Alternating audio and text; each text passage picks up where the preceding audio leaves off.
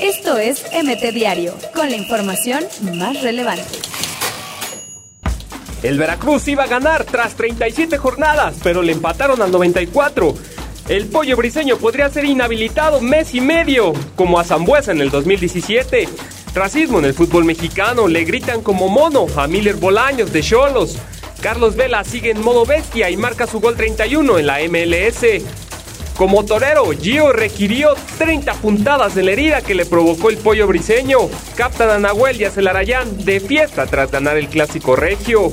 Afición del Paris Saint Germain es como mi novia, dijo Neymar sobre partidos en Francia. Ante una nota, pero el Galaxy perdió de local ante los Wake El Milan cayó ante la Fiorentina de Riverí y está cerca de puestos de descenso. Matosas y San Luis perdieron en casa ante Cholos. Pumas culminó a Santos Laguna en Ciudad Universitaria. Y Eric Gutiérrez regresó con gol. El PSB aplasta de visita al PEX.